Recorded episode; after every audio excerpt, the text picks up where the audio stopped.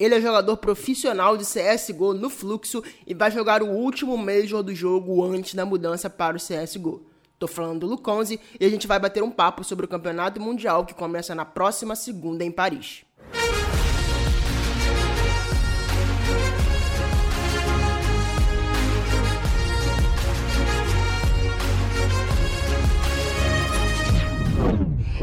aberto.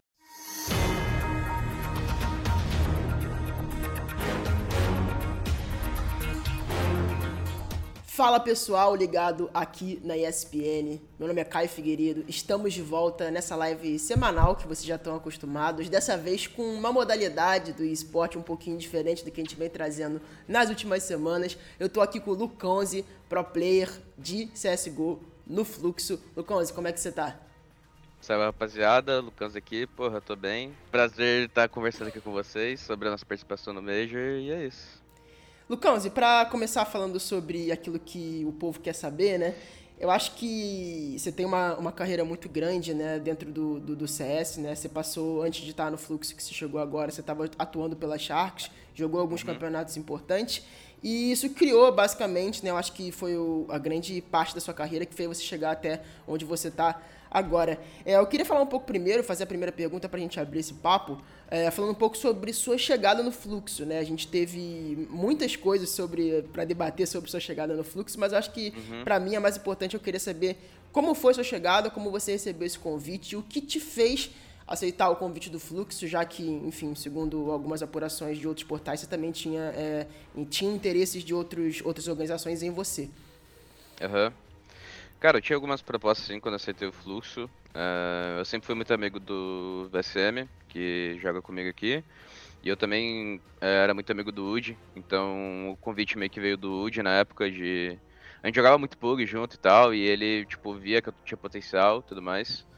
E daí ele tipo, no começo era meio que uma negociação impossível, porque eu tava num projeto que era da Sharks que tinha uma multa alta e tudo mais, já saiu na maioria dos portais. E, e era uma negociação difícil, mas o Woody, com muita vontade, o Vina também, de jogarem comigo, a gente teve uma reunião com o G, que é um dos diretores lá do Fluxo, e pô, ele comprou a ideia de tentar me comprar.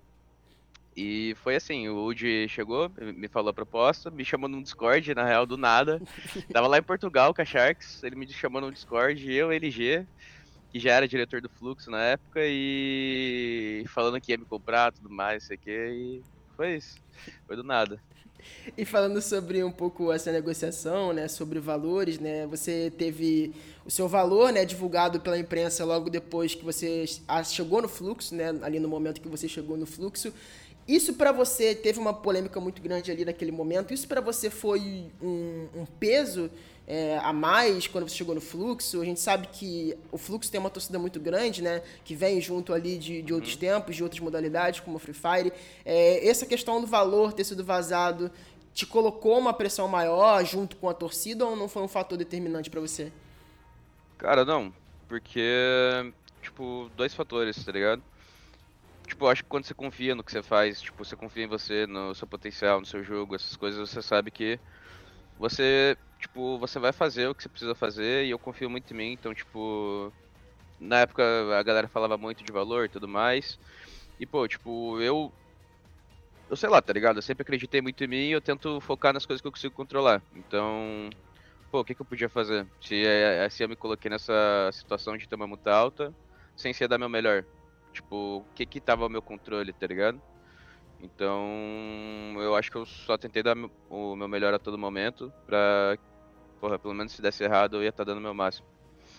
E naquele momento que você estava com a Sharks, é óbvio, né, que você ninguém pensa, né, estando em um time, pensa em sair do time, né? Uhum. Mas uhum. quando quando começaram a surgir interesses em time em você, você ficou com um pouco de receio que talvez a sua multa fosse alta demais e que talvez você ficasse durante muito tempo, né, dependendo do tempo ali do seu contrato, preso àquele projeto da Sharks que talvez naquele momento você já não tivesse tanto interesse de fazer parte?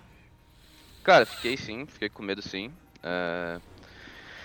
eu acho que teve muitas coisas que me deixaram com medo. Tipo, eu sempre gostei muito de jogar na Sharks. Eu acho que eles me ajudaram muito como profissional. Só que eu acho que teve algumas coisas que a gente não deixou tão claro assim quando a gente fez os contratos que me deixaram com o pé atrás. E eu não, não coloco a culpa neles. Eu acho que é totalmente culpa minha, tá ligado? De não ter a malícia e, tipo, ainda saber negociar um contrato certo, sabe? Tipo, eu aceitava muitas coisas. E e eu fiquei com medo assim, cara. Foi um dos, foi um dos motivos de ter aceitado o fluxo, porque na, na época foi um dos tipo, eu tinha propostas de alguns times, mas o fluxo foi o único que chegou e falou, pô, a gente vai pagar tua multa e tá ligado? E é isso, tipo, valor full. Então. Então acho que é isso, velho. Fiquei assim com, com um pouquinho de. de pé atrás. E chegando no fluxo, né, a gente, a gente que está olhando, acompanhando o cenário de esportes como um todo, né, é, vendo o que o fluxo trouxe do Free Fire, é, vocês foram a segunda lineup deles, né, logo após veio o League of Legends. E nessa do League of Legends, a gente, eu já conversei com, com alguns jogadores e muitos falaram sobre o projeto, né, é, uhum. que fizeram questão de falar muitas vezes que chegaram no fluxo não pelo financeiro, não porque o fluxo pôde ofertar em relação ao salário, mas sim ao que o projeto que o fluxo apresentou, que no caso deles era a Gaming Office e tudo aquilo que estava uhum. em, em, em, questão ali no caso do League of Legends. O projeto do fluxo para você também foi um diferencial? Cara, foi, foi sim. Foi, foi do jeito que eles levam o projeto, tá ligado? Tipo, primeiro que a organização em si é tipo pessoas que são muito família, tá ligado? Tipo, pelo que eu entendi, todo mundo que trabalha no fluxo ou é, ou é da família de alguém, ou, tipo, é, é uma galera muito próxima, tá ligado? Que é, tipo, uma galera muito junta. E o jeito que os caras levam também, o clima das, das paradas é diferente. Tipo, porra, toda vez que a gente tá lá, eles convidam a gente pra fazer churrasco, com um bagulho. E no projeto eu sinto que eles sempre tentam dar o máximo. Então, tipo, nunca faltou nada pra gente. Tipo, ano passado, por exemplo, falando um pouco do nosso time, a gente tava jogando bem. Só que eh, na época a gente achava que faltava um Alp, tá ligado? E, porra, eles já tinham gastado uma grana considerável no começo do projeto, sem a gente ter dado um retorno financeiro para eles. E a gente chegou no fim do ano para eles e falou: pô, a gente tá jogando bem, mas a, gente, mas a gente acha que a gente consegue mais se a gente fizer algumas trocas e. E eles, tipo, a todo momento. Tipo, foram, sei lá, totalmente receptivos às trocas que a gente falou, mesmo eles gastando, eles, tipo, aceitaram gastar mais, confiando no projeto, sabendo do nosso potencial. Então, cara, é um projeto muito legal e eu sinto que tem uma troca muito legal também, tá ligado? Tipo, eles respeitam muita gente, a gente respeita muito eles. E falando um pouquinho sobre os primeiros campeonatos que vocês jogaram ali, né? Vocês chegaram jogando alguns campeonatos locais na América do Sul. E acho que o primeiro grande campeonato que vocês classificaram foi para a Finals da, da, da Blast, né? A Fall Finals da Blast. É, uhum. Se não me engano, ano, ano passado mesmo no qual vocês jogaram contra grandes times ali do, do, do CSGO, né? Times de, de uma prateleira muito grande, né? Vocês jogaram contra a G2 e contra a Navi. Conta pra mim como é que foi um pouquinho, né, dessa primeira grande experiência internacional sua com você e com os meninos do Fluxo também. Cara, foi uma experiência legal. Antes dessa daí a gente tinha jogado a ESL Rotterdam, que a gente pegou a, a, a, antiga VP, né? Que é. Outsiders. Né? Outsiders, né? sim. E naquela época a gente tava jogando bem como time. A gente pegou, acho que foi dois AT contra eles na. Dois ATs contra eles na, em 2v2. E ali a gente viu que, tipo, tinha um potencial, tá ligado? De, de bater nesses times. E um mês depois os caras estavam sendo campeão do Major. Então, tipo, a primeira experiência internacional, assim, que eu, eu considero essa, tá ligado? E a gente já pegou um campeonato que a gente jogou contra times que a gente sabia que era, pô, do mesmo nível de G2 fez esse, esses times. E a Blast, que a gente jogou depois, que foi a Blast Finals, é, foi uma experiência bem legal, cara, jogar contra eles. Na época a gente tava muito bem no, na Dust 2, que saiu da rotação, então a gente tava muito confiante e, e também foi dois mapas muito perto, contra G2 e nave, acho que foi 16, 14. Não, contra G2 foi, foi mais punk e contra a nave foi perto. É, mas, porra, foi muito legal jogar contra os caras. É, e eu acho que foi uma época que a gente evoluiu muito como time. Tipo, quando você joga frequentemente contra times assim, você, tipo, dá um step up, tá ligado? Muito rápido. E falando um pouquinho sobre também, chegando um pouquinho mais pra frente nesse, nessa, no, no, que vocês caminharam né, ao longo desse tempo, né? A gente chega ali pro RMR das Américas, né? Que foi bem recente, né? Ali no México. Uhum. É, queria saber de você primeiro como é que foi essa experiência de jogar um qualificatório pro Major, né? A gente sabe que é diferente, né? Que é uma pegada completamente diferente. E como é que foi, primeiramente, né, aquela estreia que vocês tiveram contra a Yur, que era um time, um mix, né, praticamente um time uhum. sem organização, um time muito, muito diferente do que a gente está acostumado a ver do cenário norte-americano. Como é que foi essa estreia um pouquinho, para falar um pouquinho dessa estreia da RMR? Cara, a estreia nossa na, na RMR, eu considero uma estreia bem, tipo, bem, bem ruim nossa, porque a gente estava muito nervoso. Uh, eu acho que por a gente não ter ido para primeira RMR, a gente se colocou muita pressão no segundo, tipo, a gente tem que ir, a gente tem que ir. E isso atrapalhou bastante a gente no projeto, tipo, no processo. É... Era um jogo que era para ter sido fácil, a gente começou assim, tipo, a gente começou bem mal a partida, eu lembro eu lembro da gente errar muito detalhezinho assim que fez a gente perder os saldes. E eu acho que foi isso, foi uma estreia nervosa assim, nossa. Ainda bem que a gente ganhou, né? Mas tipo, não foi nem perto do que a gente podia jogar aquele jogo, né? E você acha que vocês foram, assim, questão de óbvio que a gente sabe que tem toda uma análise tática, mas você acha que foram, vocês foram pego de surpresa, né, que no estilo ali da Yuri, também de não ter muita informação sobre o time? Sim, é um pouco. A gente sabia, a gente tipo fez um estudo deles de, acho que eles tinham 5, 6 partidas jogadas com outro time, e naquele campeonato eu acho que tinha dois jogadores que já tinham saído do time e ido para outro. Então eles tipo quando eles classificaram, eles trocaram o time, só que eles tiveram que jogar com aquele, com aquele time antigo deles, o, RMR. Então, tipo, eu acho que a gente preferiu focar bastante no nosso, mas a gente sabia que era um jogo perigoso, porque quando você pega, tipo, ou um time que tá meado, assim, ou um time que a galera tá meio que, sei lá, não é tão importante para eles, a galera joga muito solta, tá ligado? E às vezes se você tiver pressionado, essas coisas, você acaba você acaba se perdendo no jogo. E para continuar em relação ao RMR, né, vocês passaram por basicamente jogando depois da Yuri um, um mega Latam, né? Vocês jogaram ali contra a hum. Beixa, depois jogaram contra a PEN e se classificaram contra a Paquetá. É, queria falar primeiro sobre essa série da Paquetá, né? Muita gente estava assistindo, foi um, uma, um jogo muito importante dentro do, MR, do RMR. Como é que foi essa sensação para vocês, essa classificação, né? Vocês tiveram, vieram de, de, de, uma derrota contra a PEN e se classificaram contra uhum. a Paquetá. Como é que foi esse momento da classificação ali e finalmente está conseguindo chegar no mesmo? Então, acho que é o, sei lá, o momento que todo mundo espera, tipo, pelo menos a gente da América do Sul, acho que todo mundo tem o sonho de jogar o Major, né? E é o momento, sei lá, que acho que todo mundo sonha em chegar, é quando você se classifica, consegue chegar na RMR, se classificar pro Major. Então foi, porra, foi um mix de emoções ali, muita coisa. É, eu, tipo, por exemplo, fiquei bastante emocionado porque eu fui com a Sharks, não tive sticker, tá ligado? E daí eu joguei nos próximos dois RMRs, eu nem fui pra seletiva, tipo, eu caí antes, caí aqui no Brasil. E, pô, eu, tipo, era uma coisa que eu queria muito, sabe? Então foi, tipo, um, sei lá, tirar um peso das costas, a gente conseguir classificar.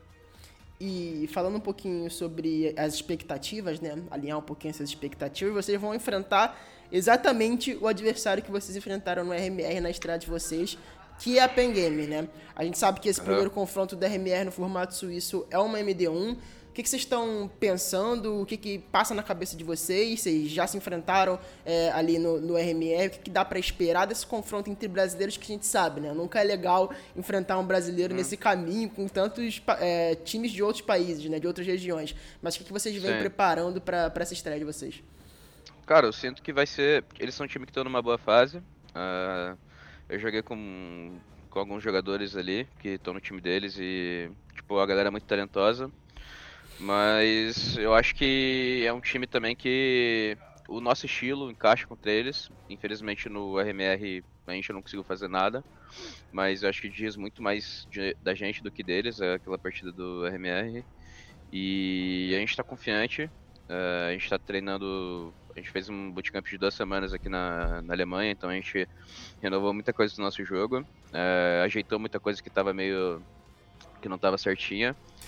E, e eu tô confiante, tô confiante sempre no Major, e acho que a gente vai chegar e vai fazer uma boa campanha.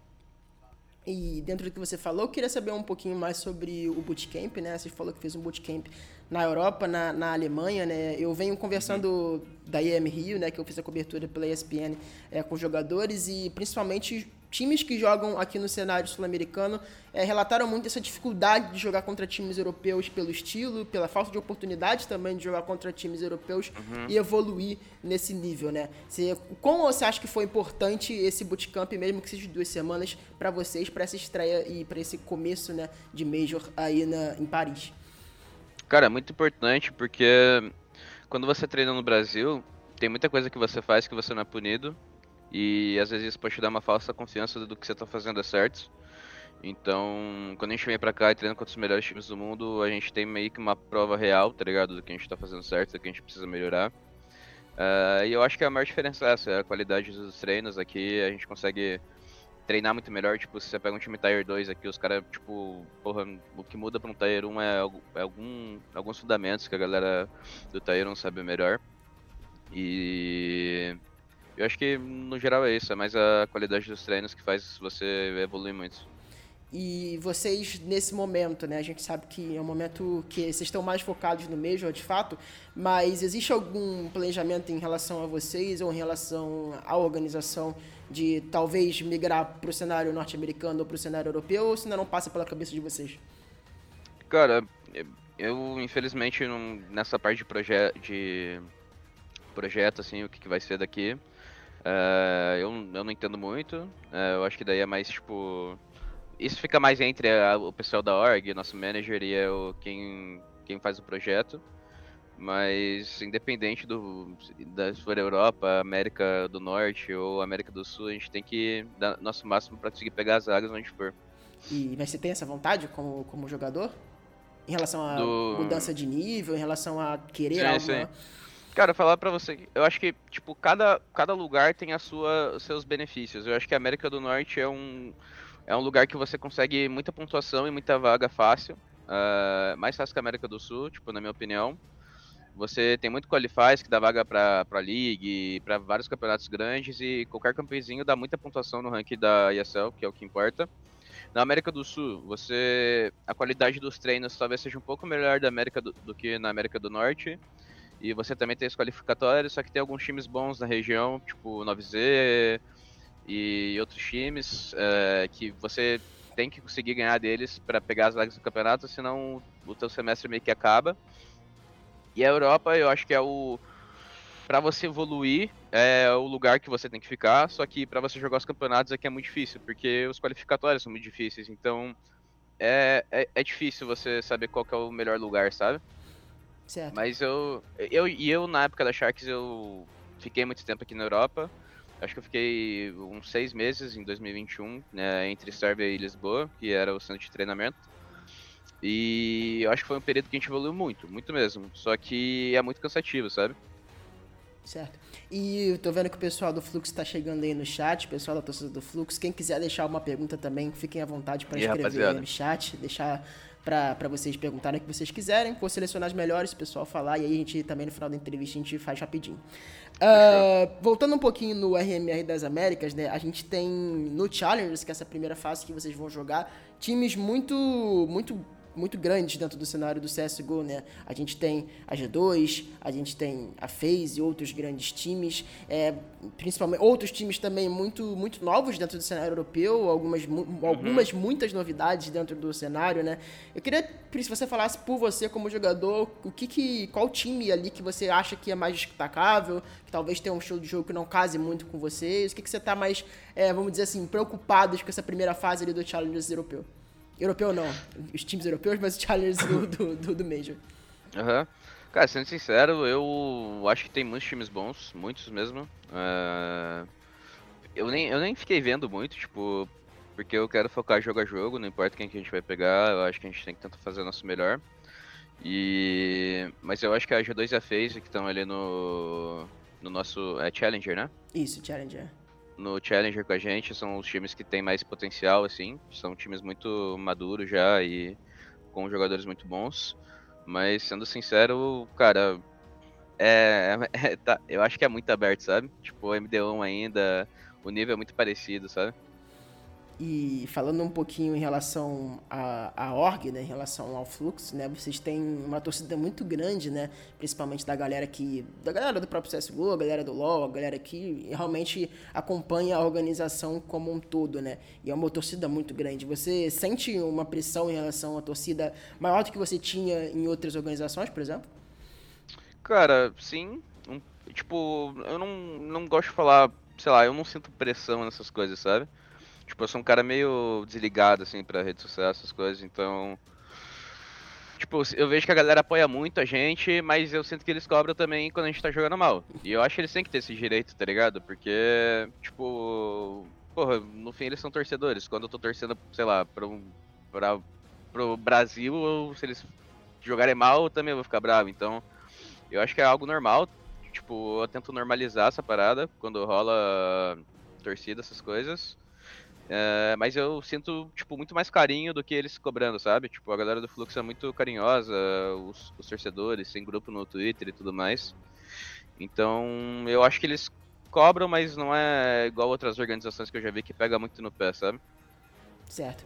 E vocês, ao longo desse, desse processo, né, ao longo desse tempo que vocês estão jogando juntos, né, vocês tiveram muitos qualificatórios sul-americanos para alguns campeonatos, né? É, eu queria falar principalmente de um que foi a IM Rio, né? Como jogador, para você ali não ter se classificado para um campeonato que era em Rio, pela, importância né, de estar tá ali perto do público, de ser talvez alguma das últimas oportunidades ali dentro do CSGO e tudo que envolvia esse campeonato, foi, foi ruim para você não ter se classificado nesse campeonato ou isso não passou muito pela sua cabeça?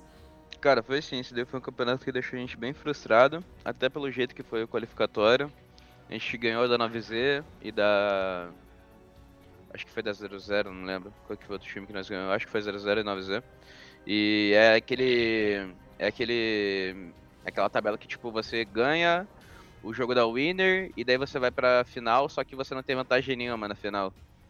E daí foi um jogo. A gente ganhou o primeiro jogo contra a 9Z, perdeu o segundo, e eles pegaram a vaga e era um campeonato que, tipo, pra mim era muito importante jogar o Campeonato do Brasil.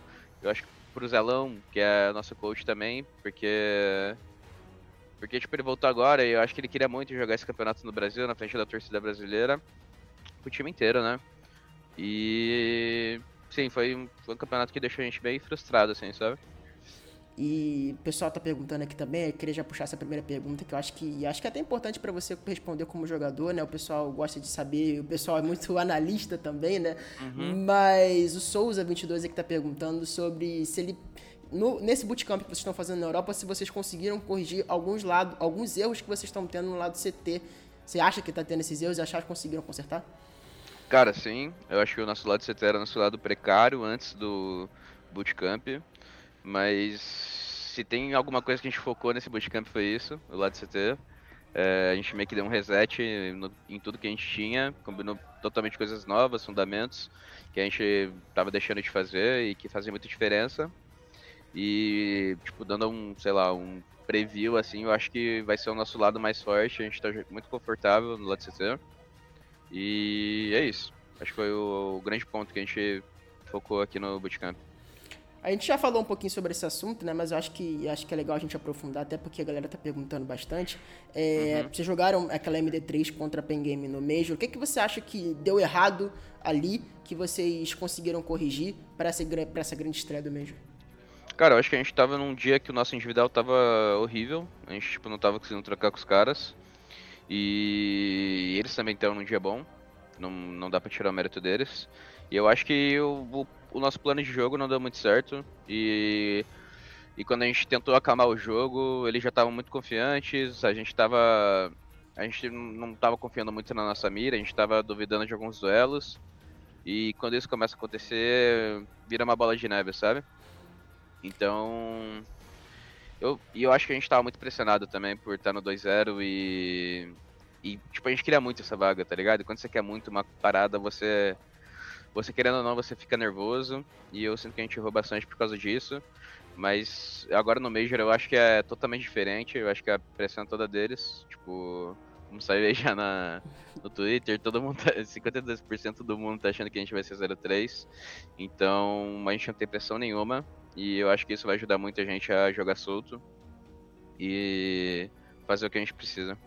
E quando a gente estava conversando muito sobre a, sobre a estreia contra a PEN, você falou em relação à ansiedade de jogar, né? A ansiedade de jogar um RMR, no caso da estreia contra a IU.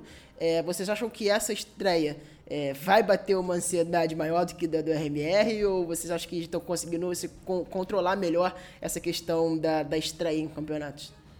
Cara, eu acho que não. Eu acho que vai ser muito mais boa. Até por a gente não ter pressão de Tipo assim, a gente sabe que o nossa. Quando a gente começou esse projeto aqui, a gente teve uma reunião e a gente focou em um objetivo.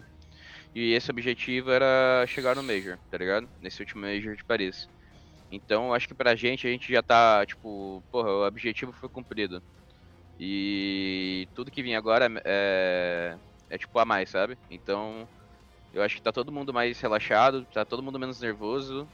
E eu acho que isso é muito bom, sabe? Porque. Porque eu acho que é, tipo, agora a gente vai conseguir mostrar nosso melhor jogo. Menos. Menos nervoso. E o pessoal aqui também no chat está muito preocupado com relação ao CT, né? A gente falou um pouquinho sobre o CT, sobre o CT antes, mas queria saber da, da sua opinião, você está curtindo, se está legal aí esse, esse tempo aí na, na Alemanha em relação à estrutura, né? Que o pessoal está preocupado. Cara, não, podem ficar tranquilos. Vocês podem ter certeza que a gente fez o melhor que a gente podia. E, cara, a gente, a gente treinou muito CT. Tipo, é que vocês não conseguem ver o que a gente faz aqui, mas.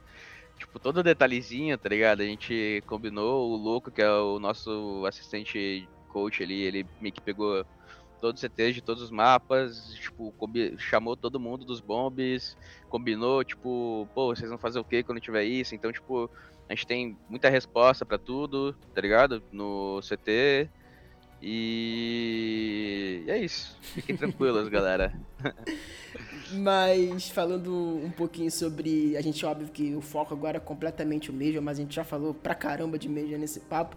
Quais são os planos assim de vocês em relação a uma, não só a localização, e mas próximos campeonatos, o que vocês têm à vista ali um pouquinho depois do Major? Óbvio que o planejamento tá agora 100% focado no Major, mas o que, que vocês têm em mente ali para esse momento pós-Major? Cara, depois do Major a gente vai voltar pra.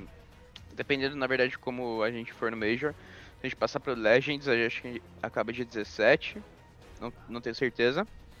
Mas depois da nossa participação no Major, ou a gente vai direto pra Sérvia, se a gente jogar bem o Major. E daí a gente da Sérvia vai jogar o CCT, a Sinais do CCT, que é um campeonato que a gente foi convidado. Ou se a gente mandar mal no Major, a gente vai voltar pra Alemanha, aqui onde a gente tá. É, continuar treinando e depois ir pra Sérvia pra gente jogar CCT. Então o nosso próximo campeonato é a CCT, que começa dia 31. É, não, começa dia 20 e pouco de maio, acaba dia 31.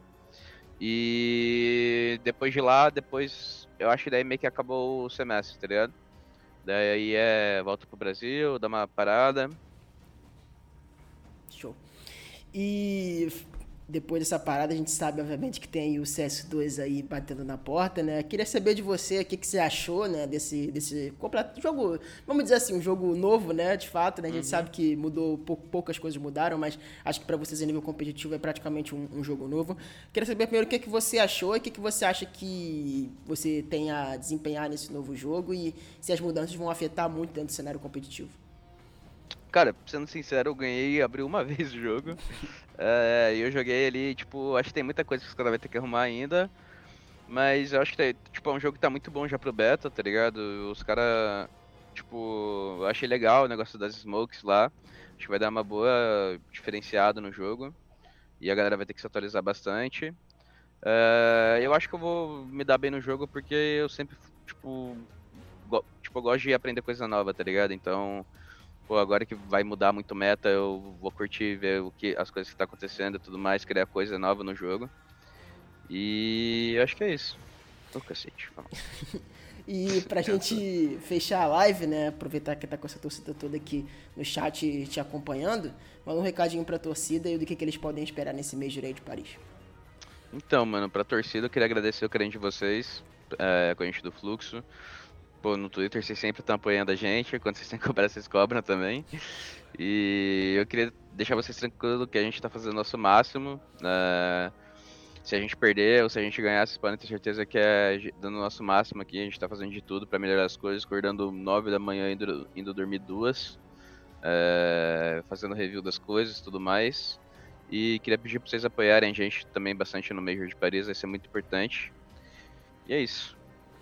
Então é isso, pessoal. Muito obrigado para quem escutou nas plataformas digitais e para quem acompanhou também aqui a nossa live até o final. Muito obrigado pela participação de vocês. Se vocês perderam alguma parte desse papo também, vão lá no YouTube da ESPN, que provavelmente quando vocês estiverem mais ou menos ali amanhã, o vídeo já vai estar disponível completo para vocês assistirem o papo todo de uma vez só e também no Spotify e nas outras plataformas de áudio e de podcast. Muito obrigado, Lucão, pela participação. Obrigado, Caio. Valeu. Muito obrigado, pessoal. Até a próxima. Tchau, tchau. Valeu, rapaziada.